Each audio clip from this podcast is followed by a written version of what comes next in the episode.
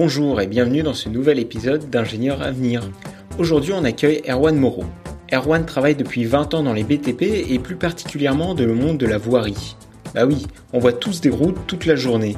Mais est-ce qu'on connaît vraiment qui les construit ces routes? C'est ce qu'on va voir dans cet épisode. Et action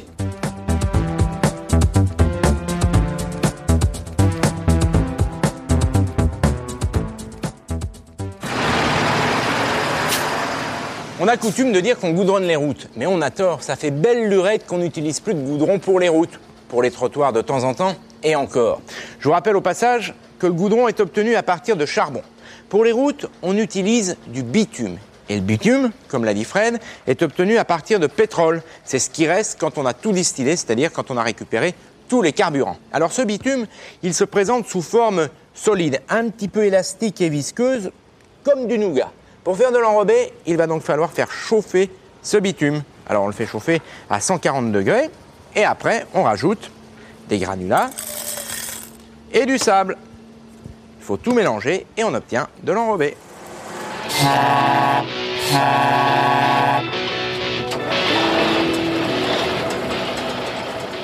Bonjour Erwan et bienvenue dans ce podcast Ingénieur Avenir. Ça va? Très bien, merci. Donc tu as été diplômé de l'INSA en 2001, département génie civil et urbanisme. Tu as tout de suite commencé en tant que conducteur de travaux dans l'entreprise de BTP Colas. Après ça, tu as été au bureau d'études dans la même entreprise. Et enfin, depuis un an, tu es passé à ton compte et tu fais maintenant de la prestation de service, toujours dans le même domaine de la voirie. Alors, le truc, c'est que c'est pas évident de s'y retrouver dans tout ça. Alors, est-ce que tu pourrais revenir sur ton parcours et nous expliquer les différents métiers que tu as faits? Et pour commencer, c'est quoi un conducteur de travaux? Alors conducteur de travaux, c'est le métier euh, dans la construction qu'on voit souvent comme le métier un peu de base euh, parce qu'il y a déjà un gros volume de, de, jeunes qui sont intégrés dans ce métier-là. Il y a, il y a une population assez large. Euh, donc euh, moi j'ai été intégré comme jeune ingénieur chez Colas, donc euh, travaux de VRD extérieur là. VRD VRD, excuse-moi, j'ai pas explicité, c'est le jargon. Euh, voirie réseau divers. Donc euh, effectivement, excuse-moi, je vais pas pas précisé. Donc c'est vraiment ce qui est extérieur au bâtiment. Euh, terrassement, réseau enterré, aménagement de surface pour les voiries, les trottoirs, les parkings. voilà. ça peut être aussi les autoroutes et les tramways. Euh, donc un an d'intégration avec euh, passage par la case chantier, donc euh, ouvrier, chef de chantier, ensuite chef de chantier confirmé et pour passer conducteur de travaux au sens propre du terme au bout d'un an. Conducteur de travaux, c'est la personne qui va chapeauter, encadrer les équipes de travaux de terrain. Dans le métier des de la voirie, c'est un peu c'est pas organisé comme le bâtiment. Les chantiers sont souvent plus petits, mais on est plus autonome, donc on gère l'équipe, euh, on gère euh, bah, la planification du matériel, la planification du chantier, la relation client, euh, la partie commerciale, la partie facturation, on gère vraiment tous les aspects avec des services support de l'entreprise, mais oui, très large, ouais. Très large. On avait tendance à dire qu'on était des, des micro-entrepreneurs en quelque sorte, parce qu'on avait beaucoup d'indépendance, on faisait nos propres comptes à la fin du mois pour les présenter à l'entreprise. Et on avait une, entre 3 et 5 équipes, entre 5 et 10 chantiers en simultané et, euh, et on fallait jongler avec tout ça et être assez polyvalent en fait. À la fois au niveau technique, au niveau relationnel, au niveau euh, oui relationnel parce qu'on va on va avoir en, en, lien toutes les personnes de l'entreprise déjà, donc euh, ouvriers, les conducteurs d'engins, les services support comptables, etc., RH, mais à l'extérieur, les tout types de clients aussi. Ça peut être un particulier, ça peut être un, le maire d'une commune rurale, ça peut être euh, un entrepreneur, enfin voilà.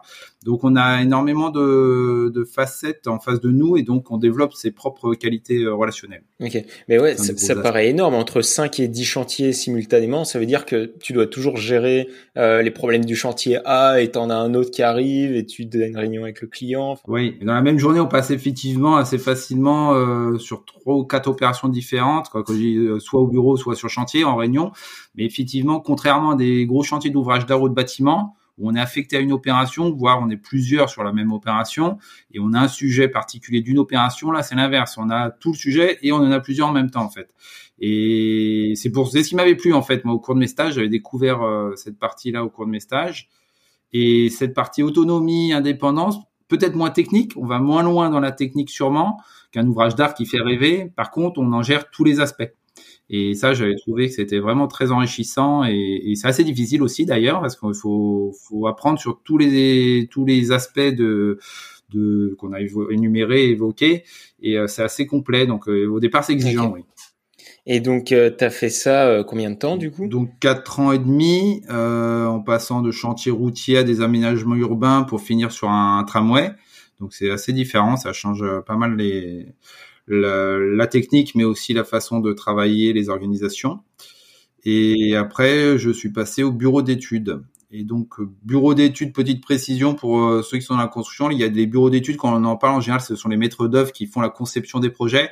Les bureaux d'études d'entreprise, de travaux, c'est ceux qui répondent aux appels d'offres ou aux consultations pour euh, remettre une offre financière, une offre technique pour obtenir chantier. Donc on fait moins de conception, on peut en faire sur les marchés privés, mais marché public par exemple, on a déjà un dossier qui est déjà préparé par un maître d'œuvre et on répond plutôt avec une offre technique, une offre financière, un planning pour obtenir le chantier. Ok, alors est-ce que tu peux revenir sur quelques termes techniques comme maître d'œuvre? C'est quoi un maître d'œuvre en fait? Tout à fait, bonne question.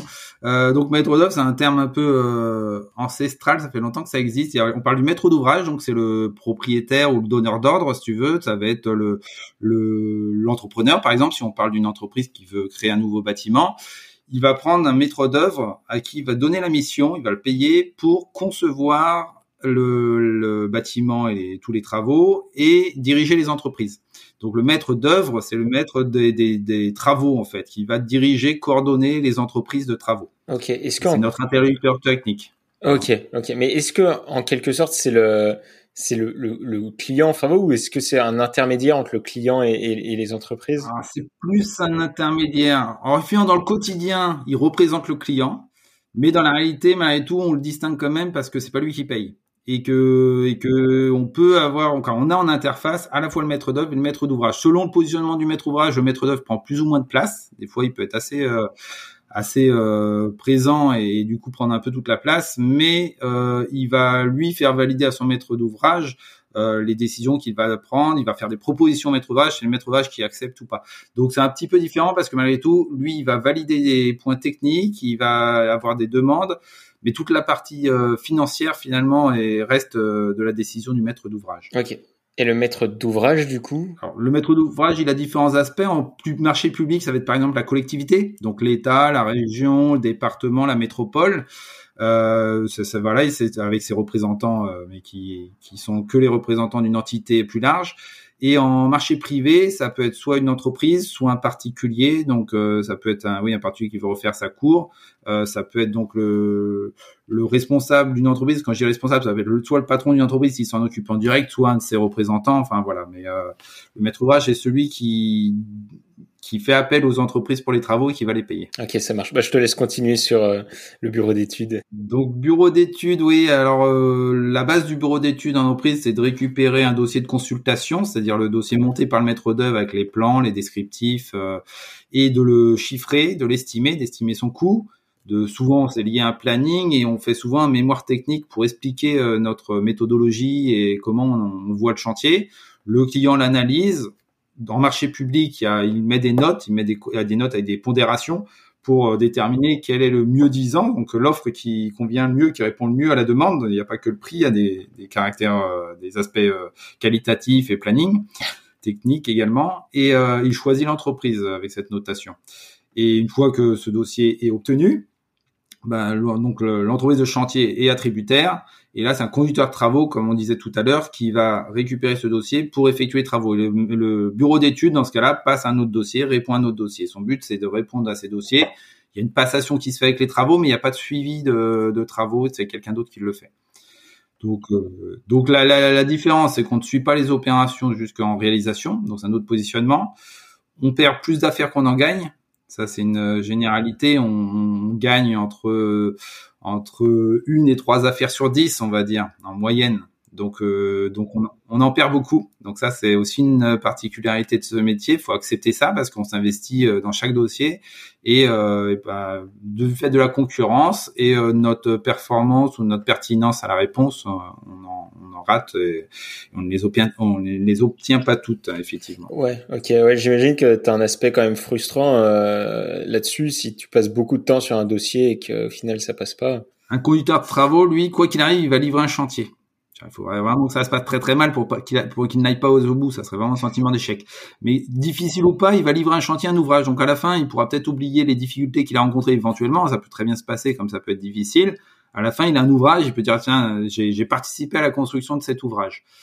Un bureau d'études, déjà, c'est pas lui qui réalise parce qu'une fois qu'on a obtenu le chantier, même les dossiers qu'on obtient, c'est le conducteur de travaux qui va réaliser, qui va dire c'est mon chantier. la personne du bureau d'études y a passé moins de temps et transmet euh, son dossier et surtout on perd beaucoup. Donc c'est finalement faut faut aussi se préparer à ça. C'est on se met au service, on dit des services support, mais c'est vrai dans ce cas-là, c'est qu'on se met au service de l'entreprise. C'est dire bah ma fonction est importante, l'entreprise en a besoin pour obtenir des travaux, mais mais mais mon travail il est un peu ingrat voilà. Mais euh, voilà, ça dépend des personnalités. Tout le monde n'est pas capable de se positionner comme ça. Ça ça prend aussi un peu parce qu'il faut avoir un peu de résilience. Et puis c'est d'autres difficultés que les travaux. D'accord. Ok. Donc là, tu avais monté d'un échelon déjà, et, euh, et la suite, donc euh, maintenant, ce que tu fais euh, actuellement, c'est quoi? Alors, un monté d'un échelon, c'est une, on va dire, c'est une, un poste en parallèle des conducteurs de travaux, par exemple. Bon, après, moi, je suis devenu responsable bureau d'études assez rapidement dans un petit bureau d'études. Donc oui, là, j'ai, j'ai progressé. C'est-à-dire, je faisais à la fois des études, hein, je continuais de produire, et je, je programmais les études du bureau d'études. On n'était pas nombreux au début. Euh, il y a une discussion qui se fait avec le chef d'établissement pour la stratégie, le choix des affaires, le bouclage des affaires. Le bouclage, c'est la finalisation de l'étude en fait. C'est dire, euh, euh tu l'as étudié comme ça, quel coefficient on met, quelle est la part de risque, euh, quelles sont les opportunités, qu'est-ce qu'on peut imaginer comme optimisation en cours de chantier. Donc ça, c'est une partie très intéressante de la prise d'affaires. Au-delà d'une étude de prix, il y a une partie prise d'affaires. Et après, bah, bon, j'ai eu l'opportunité de, de, de, progresser. J'ai pris la responsabilité de quatre bureaux d'études euh, sur le Rhône. Ensuite, j'ai un peu bougé entre temps. Et sur le département du Rhône, je me suis occupé des quatre bureaux d'études de l'entreprise Colas. Et donc, je, je m'impliquais d'une manière assez globale pour l'organisation de ces quatre bureaux d'études, la programmation, les choix des affaires. Et après, je suivais certaines affaires un peu plus en particulier. Soit je, je m'en occupais tout seul, soit je, je m'occupais d'une équipe d'études sur certaines opérations. Ok, ça marche. Et du coup, ouais, ta vie quotidienne, on va dire, dans le bureau d'études, euh, tu vas pas sur le terrain comme euh, quand tu étais conducteur de chantier, je suppose? Alors, très peu. Très peu sur le terrain. On fait des visites de site euh, au démarrage d'une opération. On va voir à quoi ça ressemble, comment on y accède. Hein, donc, mais finalement, on y passe une heure maximum et puis ou deux, et puis on revient au bureau pour travailler. moi, dans mes fonctions, donc il y a, y a c'est beaucoup de bureaux effectivement. Hein.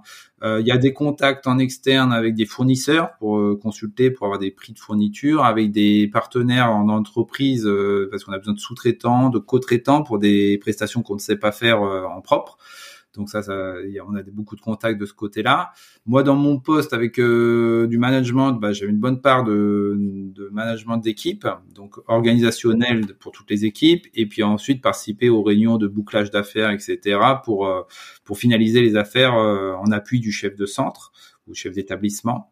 Et moi, j'avais une partie aussi commerciale. Alors souvent amont, c'est-à-dire que je prenais des contacts en amont pour savoir quelles affaires allaient sortir, à quelle échéance, qu'est-ce qu'elles contenaient, pouvoir se positionner et savoir que dans six mois, dans un an, des fois plus tard, euh, il y avait tel type d'opération qui allait sortir, qui allait avoir telle telle importance, tel type de travaux, et qu'on le, le, sache pour se préparer pour euh, ces, ces consultations-là et envisager le volume euh, disponible d'affaires euh, dans les six mois, dans les deux ans à venir, par exemple. Donc ça, c'est une bonne part aussi de mon travail. Ok. Et du coup, euh, sur maintenant ton travail actuel, donc tu as dit que tu t'es mis à ton compte. Oui. c'est quoi ton travail aujourd'hui? Alors, j'ai gardé une bonne partie de ce que je faisais avant pour la partie euh, études, c'est-à-dire que je suis en mesure de faire des études de, de, pour les entreprises et pour les travaux de VRD, donc études de prix pour entreprises de travaux, euh, mémoire technique également. Euh, il y a un aspect qui se décale, c'est la partie conception où je fais du bureau d'études d'ingénierie du coup, euh, soit en propre, soit en accompagnement de bureau d'études d'ingénierie qui me qui me donne ce travail quand ils ont trop de trop de charges euh, sur un, un moment donné. Et du coup, je fais de la conception, euh, de, je rédige des, des cahiers des charges pour les consultations. Donc là, je me positionne en tant que maître d'œuvre. Et euh, je fais du pilotage d'opération. Alors ça, c'est un peu différent. On va dire, c'est pas comme le conducteur de travaux, mais ça peut s'en rapprocher. C'est-à-dire j'ai des opérations en exploitation euh, où, je fais le, le, démarrage de opérations, je gère les équipes avec le client en face pour des, des marchés déjà obtenus. Donc euh, j'ai fait de la régulation de trafic, par exemple, euh, sur Lyon et sur Paris. Régulation de trafic, qu'est-ce que ça veut dire? Alors c'est un peu annexe à mon métier de base puisque là on parle pas forcément de travaux, il peut y en avoir mais euh, pas systématiquement. C'est des nouveaux métiers où on agrège des compétences différentes de logistique, d'informatique, de travaux, de balisage et signalisation de, de route pour euh, réguler et gérer les livraisons de chantier. Donc à Lyon, par exemple, c'est le quartier de la Pardieu qui est en travaux depuis euh, plusieurs années et on a, il a été mis en, place un système par le donneur d'ordre SPL qui est le syndicat d'aménagement euh, local pour que tous les chantiers privés ou publics passent par euh, une, un entonnoir, on va dire, qui leur permettent d'inscrire leurs camions de livraison et on a créé des parkings en extérieur, à l'extérieur de la métropole de Lyon pour que les camions stationnent en attendant notre top départ pour aller vers le chantier par un itinéraire euh, défini. Et en fait, c'est nous qui gérons les euh, l'arrivée, le dernier kilomètre du camion avant son arrivée sur le chantier, et surtout avant d'engorger les rues de la métropole.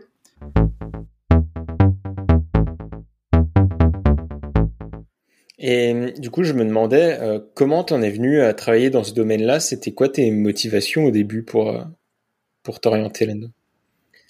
Alors, ça, a été euh, presque une surprise, on va dire. Moi, j'imaginais travailler euh, sur des grands ouvrages. Euh, J'avais postulé d'ailleurs chez dans une grosses entreprises de construction pour des ouvrages d'art, des choses comme ça. C'est ce qui, ce qui faisait rêver, on va dire, dans la construction. C'est des choses emblématiques. À l'époque, il y le pont de Normandie qui se construisait, vraiment des choses, ou le pont de Millau, qui, le duc de Millau, qui, qui faisait rêver. Et puis en fait, j'ai fait un stage euh, dans la route qui n'était pas enseigné à l'école parce que c'est quelque chose un peu en marge, on va dire. C'est, pourtant il y a du volume, mais euh, c'est peut-être moins technique et c'est moins enseigné. Euh, en tout cas, l'INSA, nous on l'avait quasiment pas vu. Et j'ai fait un stage et en fait je me dis ouais en fait c'est super intéressant parce qu'on fait tout. C'est qu'au bout de deux mois, ou même pas, au bout d'un mois de stage, on m'a donné les clés du fourgon et c'est moi qui dirigeais l'équipe. Et euh, et puis je voyais que on pouvait très vite être euh, assez autonome et, euh, et être donc comme je disais tout à l'heure un petit chef d'entreprise. Et ce côté-là m'a vraiment plu. Donc peut-être c'est vrai qu'on perd une partie de technique pointue euh, d'un bureau d'études particulier, de, bureau des méthodes dans la construction, mais, par contre, on devient vraiment euh, maître de son chantier et on, a cette satisfaction d'emmener l'opération jusqu'au bout avec le client qui est satisfait, etc. Est-ce que c'est encore ce que tu apprécies dans ton métier ou est-ce que ça, ça a changé euh, ses motivations dans ton boulot d'aujourd'hui? Je crois que ma motivation est restée la même. D'ailleurs, le fait de m'être euh, mis à mon compte, euh, quelque part, c'est ça, hein, c'est que j'ai pris euh, de l'autonomie. Euh, par contre, c'est toujours du travail en équipe. Donc, en fait, moi, ce que j'aime, c'est avoir les responsabilités et avoir une une emprise, quoi, une emprise, c'est peut-être pas le terme, mais enfin un, impact fort sur sur les opérations que je suis. Par contre, j'aime j'aime aussi travailler en équipe et euh, sur tous les sujets sur lesquels je suis, on est on est plusieurs. Il y a des il y a des affaires dans, sur lesquelles je suis plutôt en en deuxième rang parce que je suis dans un groupement de maîtrise d'œuvre par exemple avec un maître d'œuvre principal et moi j'interviens que sur une partie que sur ma partie et c'est pas moi qui coordonne mais j'y prends autant de plaisir finalement je suis autonome sur ma partie mais je prends autant de plaisir à participer à l'ouvrage global que les affaires pour lesquelles je suis euh, chef ou directeur de projet. Et là, c'est moi qui ai euh, le, c'est moi qui ai la responsabilité globale, même si je suis pas tout seul, loin de là, et on prend les décisions euh, ensemble. Donc en fait, c'est à la fois on arrive à jongler entre cette autonomie, cette responsabilisation et, et le travail en équipe, parce que sur quoi, il y a très très peu d'affaires où je travaille seul, quoi. Ok. Et pour changer de sujet, est-ce que les problématiques environnementales et écologiques, elles trouvent une résonance dans le monde de la voirie, enfin, des Et si oui, comment? Alors oui, alors sur à plusieurs niveaux, plusieurs niveaux puisque euh, si, tu es du côté entreprise de travaux, euh, quelque part, tu le, tu le subis un peu plus que tu ne, tu n'es acteur. Alors, quand je dis ça, c'est réducteur forcément, mais le dossier est déjà euh, écrit par, euh, par le maître d'ouvrage et le maître d'œuvre, et du coup, ils ont déjà figé une partie des, des paramètres. Donc, euh, on peut intégrer malgré tout, et c'était le, c'était vraiment l'objectif quand j'étais en entreprise de travaux, de faire des propositions d'économie, de, de, de techniques alternatives, souvent ça se traduisait par des optimisations de, de matériaux en quantité et en, et en type de matériaux, du, des matériaux recyclés, ça, ça c'est très répandu depuis pas mal d'années, avant qu'on parle effectivement beaucoup de dérèglement climatique et de transition écologique, les, le recyclage était déjà de toute façon vu comme quelque chose d'économique.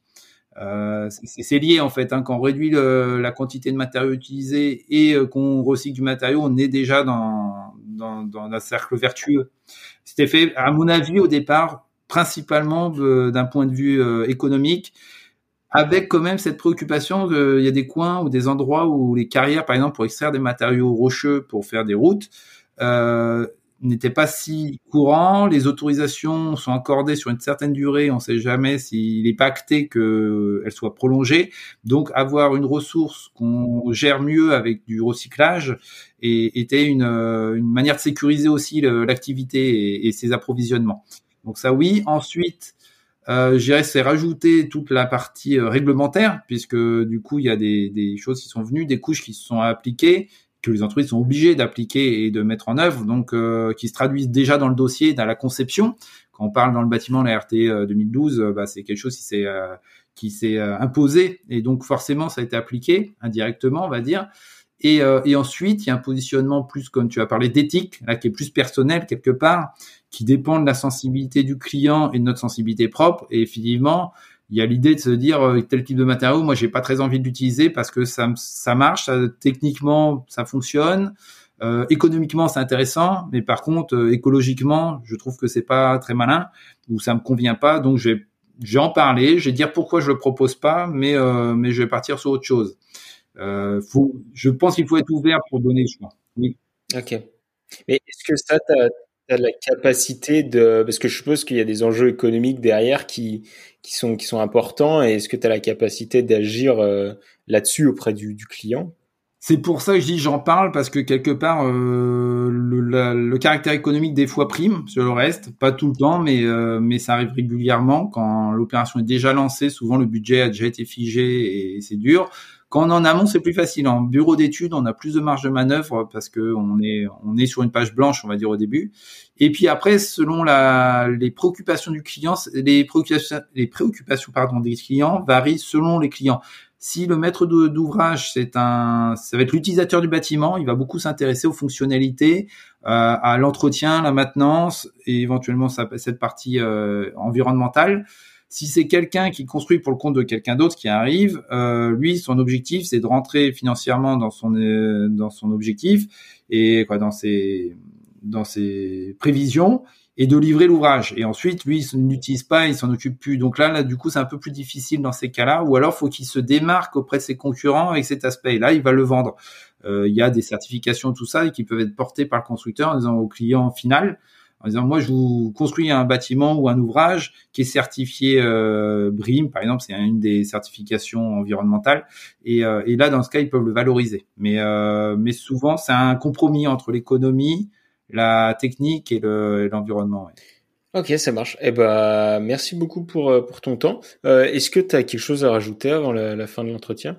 Je, je peut-être revenir juste sur un aspect qui euh, qu'on a effleuré tout à l'heure, c'est qu'en fait l'ingénieur aujourd'hui, quoi, je, je dis depuis longtemps, mais il peut être utilisé à différentes manières, différents positionnements dans l'entreprise. Pour moi, il y a l'ingénieur qu'on voit technique, c'est souvent ce qu'on apprend quand même à l'école, une partie technique assez forte. Donc il y a des postes comme ça, effectivement. alors, je parle de la construction, ce sont les métiers que je connais. Il y a des ingénieurs très techniques qui vont faire des calculs, qui vont euh, euh, concevoir des choses ou, euh, ou développer des, des, process et des produits. Et il y a aussi tout plein d'ingénieurs qui sont utilisés pour leurs compétences en analyse, en synthèse, et qui vont servir à coordonner une équipe, à coordonner des travaux qui vont peut-être être moins moins impliqués dans la technique, euh, qui est à l'autre bout de cette chaîne-là, il y a le manager. En fait, nous, euh, j'ai fait de la technique en tant que conducteur de travaux, mais il y a des chefs de chantier aussi. Et en fait, les compétences qu'on me demandait, c'était plus le management, la gestion et le relationnel. Et finalement, on les développait à l'école, bien sûr, c'était abordé, mais euh, toute la partie technique était moins euh, moins marquée. Et donc selon son ses inclinaisons et ses, ses envies, ou cela faut apprendre à se connaître hein, au, travers des stages et des premières expériences, mais on peut choisir ça en fait. Euh, on voit l'ingénieur comme quelqu'un sachant techniquement, mais il n'y a pas que ça. Il est souvent utilisé à bon escient ou à mauvais escient selon le, le profil de la personne, comme un manager et un organisateur, on va dire. Ok.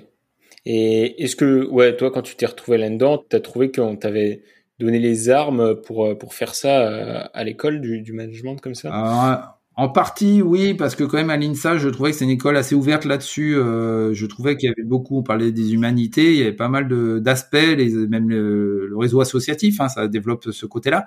Euh, L'INSA était une école, euh, à mon sens, reconnue pour cette capacité à être en relation avec les autres. Et ça, du coup, moi, j'ai pas eu de difficulté. Effectivement, on passe assez bien en entreprise parce qu'on sait travailler en équipe, on, on est assez ouvert, et, euh, et je pense qu'on n'est pas euh, fermé sur de la technique pure. Donc on a des armes, oui, effectivement. Eh ben super, merci beaucoup Erwan. Merci à toi.